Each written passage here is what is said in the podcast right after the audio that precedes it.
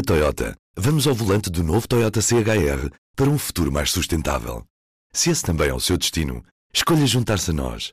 O novo Toyota CHR, para além de híbrido ou híbrido plug-in, incorpora materiais feitos de redes retiradas do mar.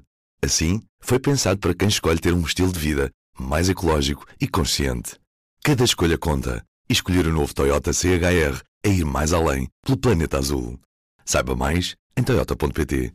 P24, hoje é quarta-feira, 5 de julho. BMW Teleservices, o assistente de serviço do seu BMW. Informe-se no seu ponto de serviço autorizado BMW. Os sindicatos e a Comissão de Trabalhadores da PT Portugal convocaram uma greve geral para o próximo dia 21. A gota de água foi a recente estratégia da empresa que decidiu transferir mais de 100 trabalhadores para outras empresas. Ao público, o dirigente do Sindicato dos Trabalhadores das Telecomunicações e Audiovisual disse que esta será uma grande greve e que as pessoas estão muito revoltadas. Esta será a primeira paralisação desde que a Altice comprou a PT em junho de 2015 e será também a primeira greve na empresa em 10 anos. Foi encontrada num terreno próximo de casa a criança de um ano e meio que estava desaparecida desde o início da noite de terça-feira na localidade de Cerzedelo, concelho de Pova de Linhoso. A criança terá sido encontrada por uma vizinha e estava bem de saúde. Tinha desaparecido de casa dos pais por volta das 8 horas da noite desta terça-feira. Duas irmãs do bebê que desapareceu nesta terça-feira estiveram sinalizadas pela Comissão de Proteção de Crianças e Jovens entre novembro de 2013 e junho de 2014 por negligência. Em comunicado, a Comissão adianta que a criança, no entanto, nunca esteve sinalizada pelas autoridades. O bebê de 18 meses, que estava desaparecido na póvoa de Lanhoso desde terça-feira à noite, foi encontrado nesta quarta-feira de manhã.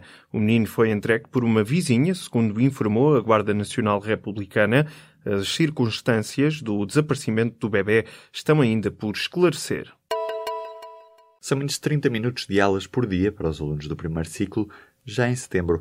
Quem o diz é o Jornal de Notícias. O Ministério da Educação prepara-se para aceder aos pedidos da Federação Nacional de Professores e da Federação Nacional de Educação e integrar o intervalo da manhã das aulas do primeiro ciclo na componente letiva dos docentes.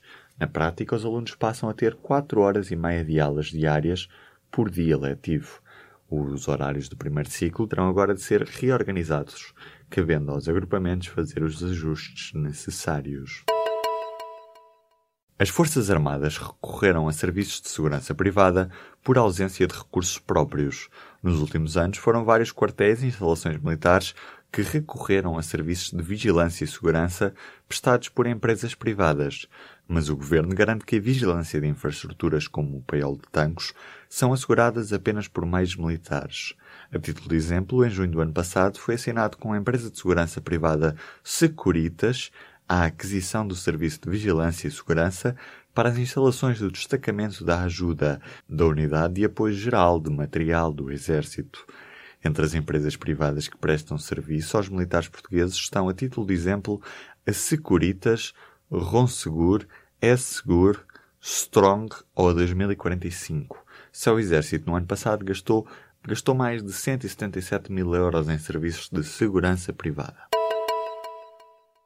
O primeiro semestre deste ano já é aquele com maior área ardida da última década. Os incêndios na região de Petrógão Grande contribuíram muito para os mais de 61 mil hectares consumidos nestes últimos seis meses. Dados do relatório provisório de incêndios florestais do Instituto da Conservação da Natureza e das Florestas mostram que há quase seis vezes mais área ardida relativamente à média dos últimos 10 anos. A região mais afetada é a do Pinhal Interior, com cerca de 43 mil hectares ardidos. Neste primeiro semestre houve 31 grandes incêndios. O distrito com mais ocorrências foi o do Porto. O Estado podia ter gasto mais na defesa e na administração interna. Números da Conta Geral do Estado do ano passado mostram que, de um total de 4.220 milhões de euros autorizados pelo Parlamento, Azeredo Lopes e Constança Urbano de Souza investiram apenas 3.900 milhões. A notícia é da edição desta quarta-feira do Jornal de Negócios. As despesas do Ministério da Economia e da Administração Interna ficaram 302 milhões de euros abaixo do previsto. Apesar das despesas com a defesa terem subido mais de 10% até maio, face ao ano passado, o Ministério de Azeredo Lopes atingiu uma poupança de 240 milhões de euros. O líder da Coreia do Norte diz que o teste de um míssil balístico intercontinental tinha como objetivo assinalar o dia da independência dos Estados Unidos. As autoridades norte-americanas e da Coreia do Sul confirmaram o lançamento do projétil capaz de transportar uma ogiva nuclear. Citado pela agência de notícias do regime, Kim Jong-un descreveu o exercício como o envio de uma encomenda de prendas para os sacanas americanos. O míssil tem capacidade de atingir as ilhas americanas no Pacífico. Entretanto, a China pediu contenção e calma e pede que Pyongyang não viole as resoluções das Nações Unidas. Já o secretário de Estado norte-americano Rex Tillerson classificou o teste balístico como uma nova escalada da ameaça.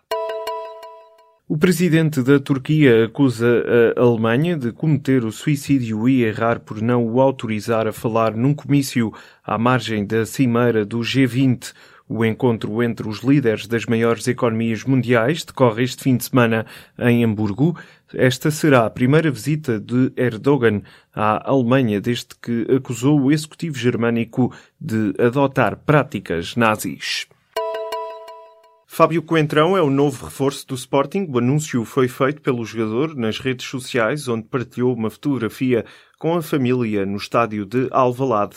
Na descrição, o lateral esquerdo diz estar muito feliz pela oportunidade de jogar nos Leões. Fábio Coentrão, de 29 anos, está de regresso assim ao futebol português depois de ter estado ao serviço do Real Madrid durante seis épocas.